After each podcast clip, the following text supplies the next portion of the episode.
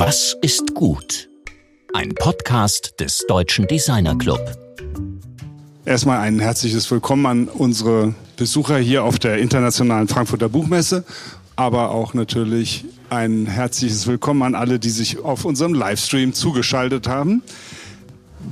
Ja, das ist im Grunde die erste Live-Ausgabe des DDcast, dem Podcast des Deutschen Designer Club DDC. Und gleich zu Beginn erstmal ein dickes äh, Dankeschön an die Geschäftsstelle Kreativwirtschaft des Landes Hessen, welche das heutige Gespräch im Rahmen des Festivals Arts Plus angeregt und auch möglich gemacht hat. Bevor ich Ihnen unsere heutige Gesprächspartnerin vorstelle, kurz ein paar Worte zu diesem inzwischen durchaus über die Grenzen der Republik bekannten Design-Podcast, der seinen Ursprung in einer Projektidee hatte, die in Pandemiezeiten geboren wurde. Wie könnte es anders sein? Die Frage war nämlich, können wir in diesen gerade auch für kreative, schwierigen Zeiten noch Designwettbewerbe ausrufen, die nicht nur mit hohen Kosten für die GestalterInnen verbunden sind, sondern die Design und Architektur oft auch nur von ihrer glitzernden Oberfläche darstellen. Und daraus entstand das Projekt Was ist gut? Ein neuer, fast experimenteller Gestaltungswettbewerb für weltverbesserndes Design, der im gerade vergangenen Monat September mit der Wahl und Ehrung der Gewinner abgeschlossen wurde. Die Fragen, die wir gestellt haben, waren, wie entwerfen wir sinnvolle Dinge? Wie gestalten wir zukunftsfähige Lebenswelten? Wie ermöglichen wir soziale Beziehung? Und das waren die Fragen, die in alle GestalterInnen und Gestaltungsinteressierte gerichtet waren. Und an dieser Stelle dachten wir, es wäre gut, wenn wir rund um diese Fragen einen Podcast produzieren, der uns etwas aus der Designerblase herausbringt, der eindeutig politisch ist und den Finger in die Wunden der Transformation unserer gesamten Produkt- und Kommunikationskultur legt und der damit Wissen zu den Themen transportiert, die kreative Gestaltung heute zu einem entscheidenden Einflussfaktor machen, wenn es um die unabdingbar notwendigen Veränderungen unserer planetaren Realität geht. Inzwischen nach genau einem Jahr und drei Monaten mit insgesamt heute 62 jeweils wöchentlich erschienenen Folgen blicken wir auf sehr, sehr viele interessante Gesprächspartner zurück und auf einen stetig wachsenden Hörerkreis, der den DDCast zu einem der meistgehörten Design-Podcasts hierzulande und darüber hinaus gemacht hat. Und heute kommt nun ein ganz besonderer Gast hinzu. Begrüßen Sie mit uns sehr herzlich Frau Karin Schmidt-Friedrichs. Hallo. Sie leitet gemeinsam mit ihrem Ehemann den führenden Grafikverlag im deutschsprachigen Raum, den Verlag Hermann Schmidt, Karin wie auch Bertram Schmidt-Friedrich sind beide sozusagen Bestandteil der Szene mit und für die sie die Bücher machen. Sie kennen die Themen und verstehen den Verlag als eine Art Heimat für DesignerInnen mit ausgeprägtem Qualitätsanspruch. Jährlich erscheinen dort etwa 20 bis 25 Titel zu Typografie, Grafikdesign und Kreativität, die regelmäßig ausgezeichnet und in Lizenzausgaben weltweit verbreitet werden. Karin Schmidt-Friedrichs war bis 2016 Vorstandsvorsitzende der Stiftung Buchkunst und ist seit 2018 Mitglied der Deutschen Literaturkonferenz sowie im Sprecherrat des Deutschen Kulturrates. 2019 wurde sie zur Vorsteherin des Börsenvereins des deutschen Buchhandels gewählt. Ihr starkes Engagement und ihr verlegerisches Können macht sie zu einer starken Stimme, vor allem wenn es um unsere Buchkultur geht. Mein Kollege Georg Christoph Bertsch spricht mit ihr jetzt über das Machen von Büchern, die Liebe zu Büchern und das Geschäft mit Büchern. Also über so ziemlich alles, was man über Bücher sagen kann. Und jetzt viel Spaß beim Zuhören, Ihnen hier auf der internationalen Frankfurter Buchmesse und euch allen daheim, die ihr unseren Instagram-Stream eingeschaltet habt. Dankeschön. Ja, wunderbar. Vielen Dank, Rainer. Das war eine hervorragende Anmoderation und ich war, bin schwer beeindruckt von dem, was wir erreicht haben. Ich wusste das gar nicht alles. Aber wir haben hier einen wunderbaren Gast heute, Karin Schmidt-Friedrichs, und ich fange direkt mal an mit einer Frage betreffend dem Design. Und zwar Ihr Verlag hat wenn ich das so sagen darf, eine überragende Visualität. Oder darf ich das überhaupt so sagen? Sie dürfen erst mal alles sagen. Ich bin etwas am Erröten. Ja gut, äh, dann mache ich direkt mal weiter. Wie kommt es dazu? Also wie kommt diese Visualität zustande? Sie waren vor Ihrem Architekturstudium ja eine kurze Zeit in einem Fotoatelier tätig. Was genau ist da passiert? Und welche Rolle spielt diese kurze, aber sehr intensive Schulung Ihres Auges für Ihre Arbeit? Ja, ich war, ich wollte ursprünglich, da haben Sie total recht, ich wollte ursprünglich Fotografin werden und ich habe sehr, sehr begeistert und sehr engagiert fotografiert. Und wenn ich im Nachhinein ehrlich bin, ähm, oder auch damals ehrlich mit mir war, ist passiert, dass ich meine Grenzen aufgezeigt bekommen habe. Und das finde ich eine sehr wichtige Erfahrung, keine sehr tolle und keine sehr beglückende in der Phase, aber eine wichtige. Ich habe nämlich von FC Gundlach wirklich von mir bewundert bis zum geht nicht mehr ja. gelernt, dass ich zumindest damals mit 18, 19 mir nicht zugetraut habe, mich rein auf meinen Blick zu verlassen. Ich habe unglaublich ehrgeizig bei ihm gearbeitet, war wirklich ähm, quasi Tag und Nacht dabei. Mhm. Und trotzdem habe ich mich danach entschieden, ich glaube, ganz so toll bin ich nicht. Und wenn ich, wenn, wenn wir jetzt hier sitzen, das fällt mir im Moment ein, ist es vielleicht die Demut, die mich auch zur Verlegerin gemacht hat, mhm. weil toll sind die AutorInnen. Also verlegen heißt auch sich zurücknehmen und beurteilen können, ja, auch sehen können, Qualität sehen, aber ich trete ja nie in Konkurrenz mit meinen, mit den Kreativen, die die Bücher machen, sondern vielleicht bin ich genau darin gut, nicht selbst auf der Bühne zu stehen, nicht selbst das zu machen, sondern es zu ermöglichen. Und das brauchen wir ja gesellschaftlich genauso und das ist auch nicht weniger wert. Aber mit 18, 19 habe ich dafür eine tiefe Krise gebraucht. Oh Gott, ich kann das nicht so gut.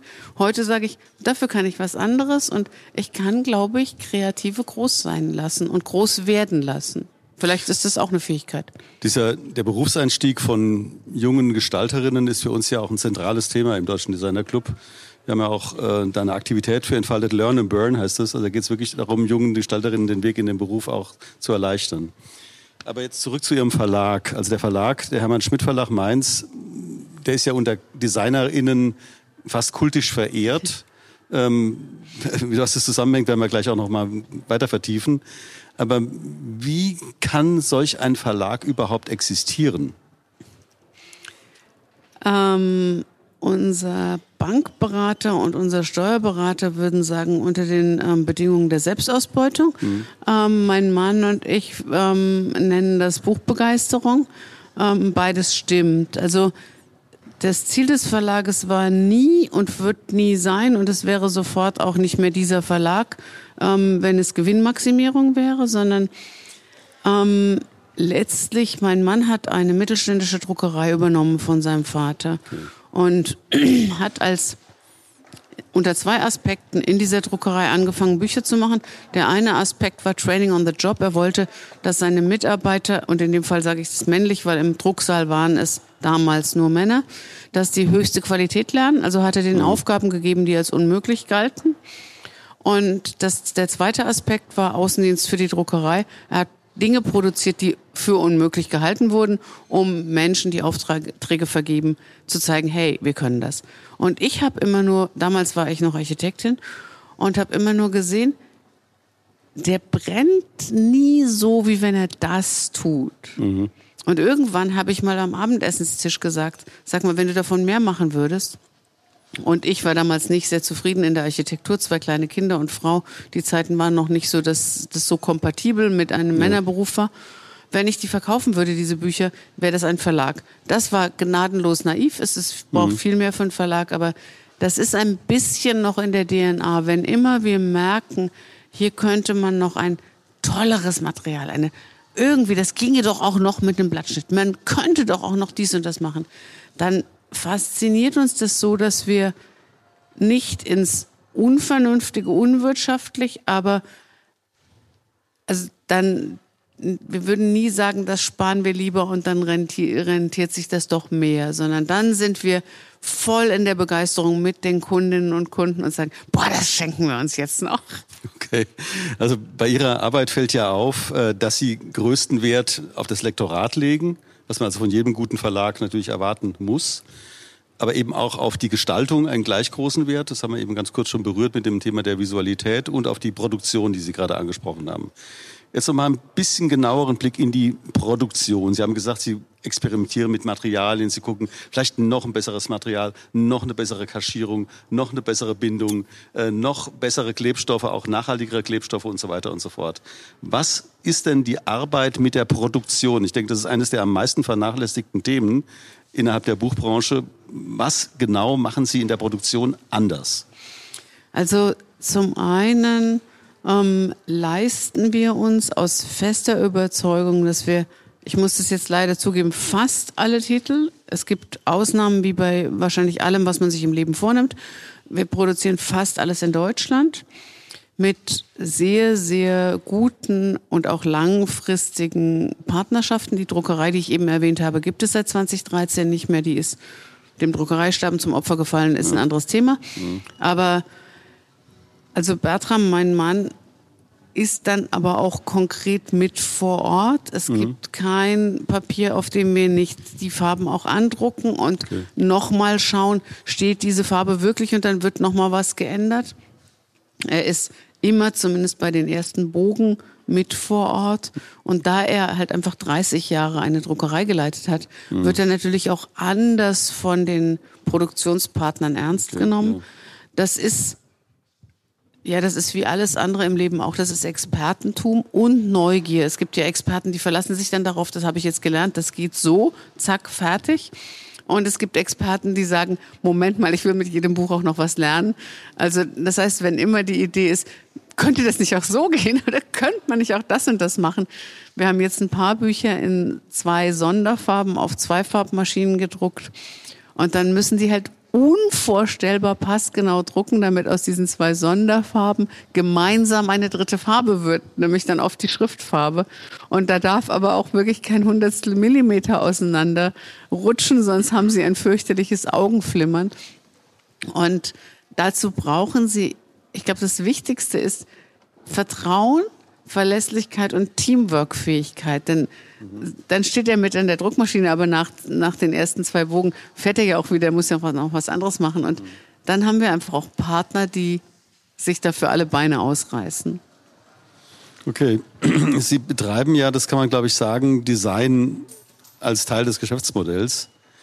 Ähm, da ist die Frage wiederum, Sie hatten vorhin gesagt, dass Ihr Steuerberater äh, sagt, es ist Selbstausbeutung, aber das ist dann dennoch ein Geschäft. Also was ist eigentlich das Geschäft oder vielleicht noch, noch tiefergehend gefragt, auch gerade hier auf der Buchmesse, was ist überhaupt ein Verlag?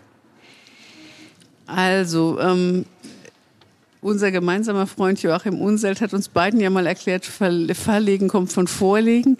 Ähm, das heißt, man finanziert ein Projekt vor und dann hofft man, ähm, dass man das durch Verkäufe wieder reinkriegt. Das ist die ökonomische Betrachtung. Ich finde, ähm, Verlegen ist sehr viel mehr. Verlegen ist für mich das Finden von Rohdiamanten, sprich IdeeninhaberInnen, die vielleicht noch gar nicht ganz genau wissen, wo das alles zum Glitzern kommt. Und dann das massive Schleifen dieses Rohdiamanten zu einem echten Buchbrillanten. Das ist zumindest das, was ich mir vorgenommen habe zu machen. Das ist keine Latte, die man so ganz leicht nimmt, aber würde ich mir etwas übers Bett hängen, dann wäre es das. Das ist dein Job. Okay, also verlegen ist brillanten Schleifen. Sehr schönes Bild. Finden ja. und schleifen. Also ja, man muss sie ja auch finden, ja, denn die, die kommen einem ja nicht irgendwie ins Büro gespült, sondern also dieses Scouten von Talenten, finde ich, ist ein ganz wesentlicher Bestandteil. Und das reine Beschränken, also das Ökonomische muss stimmen, völlig hm. klar. Wenn das nicht stimmt, gibt es sie auf Dauer nicht mehr. Klar. Und wir sind jetzt das 30. Mal auf der Buchmesse, sprich, es gibt uns seit 29 Jahren. Mhm. Ähm, das spricht ja auch dafür, dass, dass es irgendwie wirtschaftlich zumindest funktioniert. Ähm, aber ich, also ich glaube, dass die wenigsten VerlegerInnen rein ökonomisch getrieben sind. Die haben alle noch irgendwie so ein anderes Ding am Laufen. Und bei, bei uns ist es eben dieses, für die Kreativen etwas entdecken, was ihren Alltag leichter, erfolgreicher, schöner, vielleicht auch fröhlicher, also irgendwie im weitesten Sinne besser macht, das ist das ist das, wofür ich morgens aufstehe und abends spät ins Bett gehe. Sie haben ja gerade geschildert, äh, also diese Aufteilung der, der Tätigkeitsfelder mit Ihrem Mann, also Ihr Mann eher die Produktion, auch mit dieser Druckereierfahrung. Ist natürlich die Frage, was ist Ihr Teil, der ganz offensichtlich und auch sichtbar sehr groß ist? Ähm, welche Bereiche bearbeiten Sie oder noch konkreter, was machen Sie, wenn Sie morgen früh ins Büro gehen, also nach der Buchmesse? Was machen Sie dann bei Ihrer Arbeit? Also ganz, ganz bildlich gesprochen, ähm, Bertram ist dafür zuständig, dass die Bücher ins Lager reinkommen. Ich bin dafür zuständig, dass sie da wieder rauskommen. Okay. Ähm, eigentlich war mal die Aufteilung, dass ich wirklich Marketing, Vertrieb, PR, also alles, was nach draußen gerichtet mhm. ist, mache. Dann kam, wie so vieles im Leben, eher per Zufall, ähm, haben wir verstanden, dass die Kreativwelt nicht wie in den ersten Jahren nur Tipps zur Typografie mhm. und How-to und so braucht, sondern dass, dass das kreative Leben durchaus auch die weichen Themen betrifft. Mhm. Und ehrlich gesagt hatte das auch mit dem Ende dieser Druckerei zu tun, weil Bertram da eben voll am Kämpfen war und ich merkte, wir müssen aber Bücher machen und ich werde nie ein Typografiebuch lektorieren. Das wäre einfach den Bock zum Gärtner machen. Und ich habe dann damals Frank Berzbach Kreativität aushalten, die Kunst ein kreatives Leben zu führen, also diese eher Metaebenen-Themen in das Verlagsprogramm gebracht. Mhm. Mir war damals gar nicht so bewusst, dass ich aus der Not die Tugend mache, aber das war das Einzige, was ich wahrscheinlich besser kann als Bertram. Und seitdem lektoriere ich gleichberechtigt mit, überall da, wo es weniger um Typografie und um Machen und um Know-how geht, sondern mehr um dieses wie ich bin kreative, kreativer und muss mit meinen Ideen und von meinen Ideen leben, was ja auch ein nicht ganz einfaches Geschäftsmodell ist. Was brauche ich davon, dafür an Ressourcen jenseits des handwerklichen Könnens? Mhm. Da bin ich auch im Lektorat inzwischen gleichberechtigt und volltätig. Ansonsten ist es immer noch so, dass alle Newsletter, alle ähm, alle PR-Veranstaltungen, ganz viel Veranstaltungsmanagement, der Vertrieb, das ist mein Part und das läuft über meinen Schreibtisch. Also Mit sagen, einem tollen Team. Also ja, das mache ich nicht alleine. Da kommen wir gleich auch nochmal zu. Also Sie sagen ja, dass die Autoren sind sozusagen die Rohdiamanten, die Sie finden, die Sie dann zum Brillanten schleifen. Ihr Mann schafft die Bücher ins Lager rein, Sie schaffen sie da raus. Aber das Ganze dreht sich ja um Themen. Also wie, welche Themen suchen Sie oder wie kommen Sie zu den Themen? Und ähm, die Rohdiamanten, die Sie suchen, suchen Sie ja schon mit einer bestimmten Brille. Klar. Ähm, Sie haben ganz am Anfang gesagt, dass, dass wir so, ich weiß es jetzt nicht mehr wörtlich, dass wir part of the community sind. Mhm. Also wir, wir leben in dieser Designbranche, wir sind Bestandteil davon. Ganz viele unserer Freunde und Freundinnen sind GestalterInnen. Ähm, und wir sind das, was es auf dieser Buchmesse gar nicht so oft gibt, ein Zielgruppenverlag, wenn man das im Marketing-Sprech sagt. Und wir sind Bestandteil dieser Zielgruppe. Das heißt, wir bekommen ein bisschen mit, wo drückt der Schuh, wo entwickelt sich das hin, was passiert da, was mhm. bewegt die Kreativen, was bedrückt sie vielleicht auch, wo sind die Herausforderungen. Und aus diesem, aus dieser Welt versuchen wir Themen zu finden, die, die unterstützen. Was könnte helfen? Also ich sage jetzt mal, ein, wenn ich darf, ein ja, bitte, ganz ja. konkretes Beispiel. Ja. Ähm, wir haben vor, vor einigen Jahren, zeigte mir ein Professor in Essen eine damals noch Diplomarbeit aus Schwäbisch Gmünd. Und da hatten zwei Studien, also zwei Absolventen, mhm. ähm, generative Gestaltung. Mhm. Ähm, programmier dir deine eigenen Designwerkzeuge gemacht. Und ich ich gebe zu, ich konnte das nur bedingt nachvollziehen. Also der mhm. Professor erklärte mir, was daran toll ist und ich, ich wusste, bah, das ist super, das ist ja irre. Das heißt, du delegierst, wenn du diese Designwerkzeuge programmierst, delegierst du einen Teil deines deiner handwerklichen Arbeit an die Programme, die du selbst geschrieben hast. Das wäre doch toll. Mhm. Und das hat mich die gesamte Rückfahrt lang nicht losgelassen. Und ich habe dann gesagt, mach mich mal mit diesen beiden Absolventen bekannt. Und daraus wurde generative Gestaltung ein Buch, was wir erfolgreich in mehreren Auflagen und Ausgaben und international verlegt haben. Und der Benedikt Groß, einer von den von dem Autoren Quartett damals, kam dann irgendwann und sagte, du, die Welt hat sich noch mal weitergedreht. Eigentlich gestalten wir Kreativen heute gar nicht mehr nur Produkte wie Bücher, Websites und so weiter, mhm. sondern wir müssten doch eigentlich den gesellschaftlichen Wandel gestalten. Ja. Wir gestalten, also gestalten ist doch ein ganz viel weitergehender Begriff. Mhm. Und jetzt sitze ich gerade mit Eileen Mandir und Benedikt Groß an einem Buch, was im Frühjahr erscheint. Das heißt Zukünfte mhm. gestalten. Also den Namen hat's schon. Ähm, und das ist im Prinzip ein Werkzeugkoffer, mhm. der Kreative befähigt, den Wandel zu moderieren und mitzugestalten. Das hat überhaupt nichts mehr mit Produkt zu tun. Also der Output wird dann vielleicht eine Bürgerinitiative oder was auch immer, weiß man nicht. Also in dem Moment, wo man da reingeht, weiß man gar nicht, was, was ist das Ergebnis. Ja. Und das ist für mich ein, also eine Bereicherung meines mhm. Lebens. Ich habe da die, die, intensivste Fortbildung gerade gebucht okay. und mache daraus mit den beiden ein Buch. Mhm. So, also es sind zum Teil auch Zufälle, aber es ist immer bezogen, fokussiert auf das, was nützt diesen dieser Kreativbranche im Weiterentwickeln. Nun ist gerade so ein Buch wie Generative Gestaltung ja ein Buch, das sich um digitale Themen dreht, aber es ist dennoch ein analoges Buch. Äh, wieso lieben die Gestalter, gerade bei, auch bei so digitalen Themen, dann das analoge Buch? Das ist ja eine Frage, die ist durchaus berechtigt, glaube ich, weil man würde ja eher ein E-Book erwarten oder eine Website oder ähm, äh, ein PDF oder ja, wieso, wie, wie erklären Sie sich das? Also vor, vor so 10, 15 Jahren hat, hat mir das ernsthaft Sorgen gemacht. Da dachte ich, wird das überhaupt noch, also werden die weiter Bücher wollen? Mhm. Ähm, heute ist die Erfahrung, es gibt kaum ein so ähm, abgeschlossenes, klares, didaktisch einfaches und erprobtes mhm. Produkt wie das Buch. Also fängt halt einfach mhm. vorne an und hört hinten auf.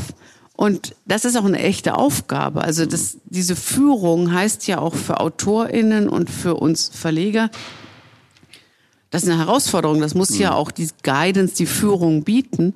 Aber dann können Sie sich einem gut gemachten und gut gedachten Buch ja total anvertrauen. Sie müssen nicht hin und her surfen, Sie müssen nicht mal hier klicken, mal da. Sie dürfen sich eigentlich da rein fallen lassen. Alles andere hat haben die AutorInnen, die LektorInnen, die Verleger gemacht. Und das sollen die bitteschön auch machen. Und ich glaube, dass wir neben diesem Ping, Ping, Ping, Ping, Ping vom Digitalen dieses Lineare als Menschen wirklich auch zu schätzen wissen. Und dieses Buch führt sie, dieses Buch begleitet sie, dieses Buch ist im Idealfall so aufgebaut, dass es auch nochmal hin und zurück Verweise gibt, aber sie nicht völlig verwirrt dabei. Mhm. Und wenn es dann ganz ideal ist und daran arbeiten wir, liegt es auch noch schön in der Hand, es schön anzufassen und schön anzusehen und wird zu einem Freund, zu einem Vertrauten. Das mhm. ist zumindest das, was ich so empfinde und das ist witzigerweise auch das, was wenn ich Büchertische aufbaue, kommen da oft Menschen vorher schon mhm. und dann erzählt Person eins, Person zwei, du das und das und darum habe ich dies und das, da musst du unbedingt reinschauen und ich denke mir, ich kann jetzt eigentlich gehen, dass den Rest machen die Kreativen unter sich aus. Aber das scheinen Menschen zu spüren, diese Arbeit, die wir da reinstecken, über die wir ja normalerweise, wenn ich nicht gefragt werde, mhm. gar nicht reden. Ja, da kriege krieg ich als Bibliophiler richtig Gänsehaut, weil ich habe in meiner Privatbibliothek allein, keine Ahnung, 5000 Bücher. Also mir ist sehr, sehr bewusst, was das für ein Material ist und was diese physische Auseinandersetzung oder auch die, die Liebe, das, das Berühren eines Buches, was das mit sich bringen kann. Aber ein ganz entscheidendes Material ist, ist ja das Trägermaterial, das Papier.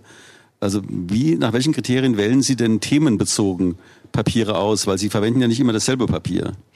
Also wir, wir leisten uns das tatsächlich, das tun sehr wenige Verlage, für jedes Projekt ein eigenes, also das unserer Meinung nach passende Papier auszusuchen, mhm. ökonomisch wieder fragwürdig, aber ähm, ansonsten eben richtig. Das beginnt damit, dass wir uns fragen, Ist das eher Natur, also ist das Thema eher auf Naturpapier oder eher auf gestrichenem Papier richtig aufgehoben? Also ist es glossy, ist es matt, ist es dick, ist es dünn, blättert sich's? Wir bauen auch tatsächlich, also wir lassen Dummies machen, also vorab leere Exemplare, um zu gucken, ist das Blätterverhalten? Also soll das ein, ein eher bewusstes, langsames Blättern sein oder darf das auch mal so weich flupsen? Ich weiß nicht, das ist kein mhm. deutsches Wort, aber das verstehen wir. Ähm, wir fühlen Papiere immer auch mit den mhm. AutorInnen und GestalterInnen zusammen. Ähm, wir machen Andrucke und schauen, steht die Farbigkeit des Projekts auf diesem Papier? Ist es eher, fühlt sich das eher ganz mhm. hochweiß an oder fühlt sich das eher so ein bisschen gelblich an? Ist es vielleicht sogar so überweiß. Also es gibt mhm. hier so Papiere, die fast so ein bisschen bläulich leuchten. Mhm. Ähm, da ist viel Assoziation und Intuition mhm. dabei. Also Sie haben mich eben dabei ertappt, dass ich da, wir erfinden da auch Worte. Mhm. Also da kommt von mir dann so, nee, ich hätte das eher so ein bisschen fluppiger und Gott sei Dank versteht mein Mann das. Neue HerstellungsvolontärInnen gucken dann immer so ein bisschen, was, wie redet die denn? Also da wir haben eine riesige Materialsammlung, gehen auch auf Nicht-Printmessen, um Materialien zu fühlen, zu spüren, zu sehen und probieren. Und ich glaube, das, das wichtige Wort ist Stimmigkeit. Irgendwann hat man das Gefühl, ja, das ist es. Das ist jetzt so, so sollte das sein. Mhm. Hoffentlich haben das dann die anderen auch, das weiß man ja nicht. Ja, Aber also man, das ist dann halt, der Rest ist dann auch einfach Imagination, das hoffe ich jetzt, das kommt auch rüber. Ja, ich hatte ja schon eingangs gesagt, dass der Verlag unter DesignerInnen äh, kultisch verehrt wird. Aber ich glaube, dass der entscheidende Punkt dabei, das ist im Grunde auch das zentrale Thema. Sie gestalten ja oder produzieren Werkzeuge für DesignerInnen. Und ähm, sie machen im Grunde auch so eine Art analog-digitale Werkbank. Ja. Liege ich da richtig? Das ist Abs das, absolut, okay. würde ich, also das ist, ich würde auch, ich hätte es jetzt Werkstatt, Manufaktur oder wie genannt. Mhm. Und das ist auch das Schöne. Also wenn Sie mich eben gefragt haben, was mache ich dann, wenn ich irgendwie Montag ins Büro komme ja. oder was machen wir, wenn wir Montag ins Büro kommen, das ist nie ganz klar. Also es ist jeden Tag was anderes, aber es hat immer etwas mit mit Werkstatt zu tun. Und es ist immer eine Innovationswerkstatt. Also es passiert nie montags immer das Gleiche. Wir haben auch, wir haben auch nie Montagsmeetings. Also wir, wir trommeln spontan die MitarbeiterInnen zusammen und dann kommt ein Papiervertreter und der hat irgendwie was Neues und Bertram sagt, wow, guck mal, ich habe hier irgendwie und dann haben wir irgendein Material, aber wir haben leider gar kein Projekt dafür und dann kommt es in so ein Regal und dann wissen wir ganz genau, irgendwann kommt diesem Material noch das richtige Projekt über den Weg gelaufen. Mal gucken, wann. Hm. Das motiviert auch. Also ja. wenn der Wecker morgens klingelt und man ja nicht immer hellwach ist, ist es schon netter, in so eine Werkstatt zu gehen, als in so eine Routine-Hamsterrad. Jetzt kommen wir zum Thema Nachhaltigkeit. Ich meine, Papier wird ja in vielen Branchen schon gegenüber allen anderen Materialien als prinzipiell nachhaltig betrachtet, aber äh, innerhalb der Branche, in der Sie tätig sind, äh, in der Papier sozusagen die Grundlage ist, äh, muss man natürlich auch fragen, also was bedeutet nachhaltig, was bedeutet der Begriff auch? Äh, nicht nur jetzt ähm, ökologisch, sondern auch äh, qualitativ, sozial, von wegen der Haltbarkeit. Oder bedeutet Ihnen der Begriff überhaupt irgendwas? Er bedeutet uns sehr, sehr viel und er bedeutet uns tatsächlich etwas über den rein ökologischen Aspekt hinaus, den ich damit nicht kleinreden will. Mhm. Also der, der ökologische Prozess ist super wichtig. Wir haben jetzt endlich mal das erste Buch Cradle to Cradle produziert. Aber das, was, was uns in, also von der Themenauswahl bis zum fertigen Buch darüber hinaus beschäftigt, ist, ist es relevant? Ist es für mehr als eine Saison?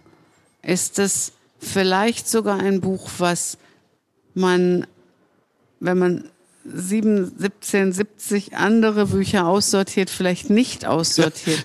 ähm, eine Freundin von mir hat mir neulich erzählt, ich habe so und so viel Platz im Bücherregal und deshalb schmeiße ich oder gebe ich ab und zu mal was weg. Mhm. Und seltsamerweise, der Anteil deiner Bücher wird immer mehr. Und da habe ich fast geheult vor Glück, weil klasse, ja. so rum hätte ich das nie formuliert. Das ja. ist ein Anspruch, den darf man nicht haben. Aber ja.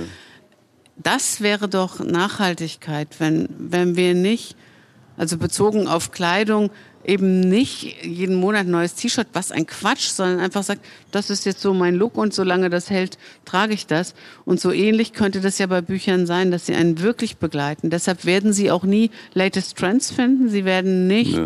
irgendwie die Jagd nach dem neuesten, coolsten, hipsten irgendwas finden. Mhm. Dazu arbeiten wir auch viel zu lange an den Büchern. Also mhm. es wäre schon immer alles out, bis unser Buch käme. Und das ist tatsächlich, wir haben dafür noch kein deutsches Wort gefunden, aber bei uns in den internen Filtern heißt das als Arbeitstitel immer noch lasting. Also so. Hm. Und seltsamerweise, seit wir das ganz hoch uns in den internen Werten gehängt haben, gehen die Bücher in mehr Auflagen. Hm. Also wir haben nicht das gemacht, um mehr Auflagen zu machen, sondern wir haben einfach gedacht, das ist doch bescheuert, so, so Hipness-Bücher zu hm. machen und dem nachzustreben. Hm. Und also wir wissen ja, wann wir das so immer nach weiter nach oben gerankt haben. Hm. Und Sie können in den Statistiken zurücksehen, seitdem hm. gibt's mehr Auflagen pro Buch. Aber dieses, dieses War nicht geplant. Dieses Lasting, also in der Möbel, im Möbeldesign gibt's den Begriff enkelfähig. Ja. Äh, das wäre etwas, was man vererben möchte. Also, man, das wäre im Grunde auch so, das ganze Regal ist, wird ausgemistet, aber dieses eine Buch von Ihnen bleibt übrig und das wird vererbt. Das wäre dann sozusagen die Traum, äh, Traum Pole Position. Ja, also ich, ich habe immer das Gefühl, ähm, ja, dass, dass wir, wir haben das zu liefern und nicht zu erwarten, was die Leserinnen und Leser tun. Also für mich ist es mehr so eine Selbstverpflichtung. Ähm, nimm die LeserInnen so ernst, dass sie das auch ernst nehmen können. Was sie dann machen, da lasse ich mich überraschen und da bin ich echt sehr demütig und dankbar. Und wenn das überhaupt mehr jahresfähig ist, bin ich schon froh. Ähm, das enkelfähig würde ich mir jetzt gar nicht. Das, das beschämt mich. ja, bevor wir jetzt äh, zu unserer unvermeidlichen Abschlussfrage, nämlich was ist gut, kommen noch zwei Fragen. Eine, die Ihnen vermutlich oft gestellt wird, nämlich ähm, der Börsenverein des deutschen Buchhandels. Äh, dieser, dieser, dieser, dieser unglaubliche Begriff, äh, fast altertümliche Begriff, Börse, Verein, irgendwie in Deutschland, aus Deutschland, Buchhandel. Was ist denn der Börsenverein des deutschen Buchhandels eigentlich? Also das ist für unsere Design-Community sicher auch eine ganz interessante Information. Also der Börsenverein des deutschen Buchhandels wird in wenigen Jahren 200 Jahre alt. Insofern ja, der Begriff ist altmodisch. Früher gab es, ähnlich wie heute Marktplätze, gab es sogenannte Bücherbörsen. Also das waren die Austauschplätze, wo die Bücher zu den Menschen kamen. Und der Börsenverein war halt quasi der, der Marktverein, der, das der die Bedingungen geregelt hat. Und der Name blieb. Ähm, ob das jetzt heute immer sinnvoll ist, einen nur traditionellen Begriff zu haben, mhm. das steht mir nicht ganz zu. Ähm, und der Börsenverein besteht aus drei Sparten, den Verlagen, den Buchhändlern und dem, was der normale Mensch dazwischen nicht sieht. Das ist der Zwischenbuchhandel. Das sind diejenigen, weshalb sie in fast jeder Buchhandlung fast jedes Buch am nächsten Tag abholen können. Okay. Das sind die, die nachts durch die Gegend flitzen und machen, dass das möglich ist. Und diese drei Sparten in, von ganz groß bis ganz kleine Unternehmen vertritt der Börsenverein. Und dem stehe ich vor. Noch so ein altmodisches Wort. Ich bin die ehrenamtliche, also die Vorstandsvorsitzende dieses Vereins. Hm. Jetzt habe ich noch eine Frage, die werde ich selbst beantworten können nach dem Gespräch. Und zwar die Frage war eigentlich, äh, wie sieht die Zukunft des gut produzierten Buchs in 2030 aus? Also ich weiß nach dem Gespräch, die Zukunft sollte so aussehen wie Ihre Bücher, würde ich jetzt mal sagen. Weil das ist wirklich äh, beeindruckend, also auch gerade unter Design- und Produktionsgesichtspunkten zu hören, wie sie das machen.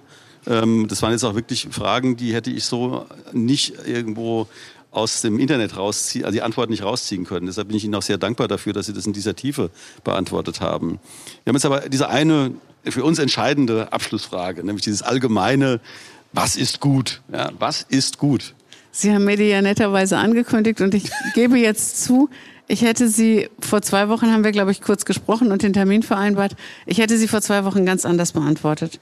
Aber jetzt bin ich unter dem Eindruck dieser Buchmesse, über die ich mich so wahnsinnig freue und die unter dem Schatten von einigen unreflektierten und zu schnell hin und her geschossenen Kritikpunkten steht. Und ich sage, ich finde im Moment Gut ist Nachdenken statt Nachplappern. Gut ist ein guter ein, ein Diskurs, ein Dialog, in den man reingeht, nicht mit der Absicht, seine Meinung durchzusetzen, sondern Meinungen auszutauschen.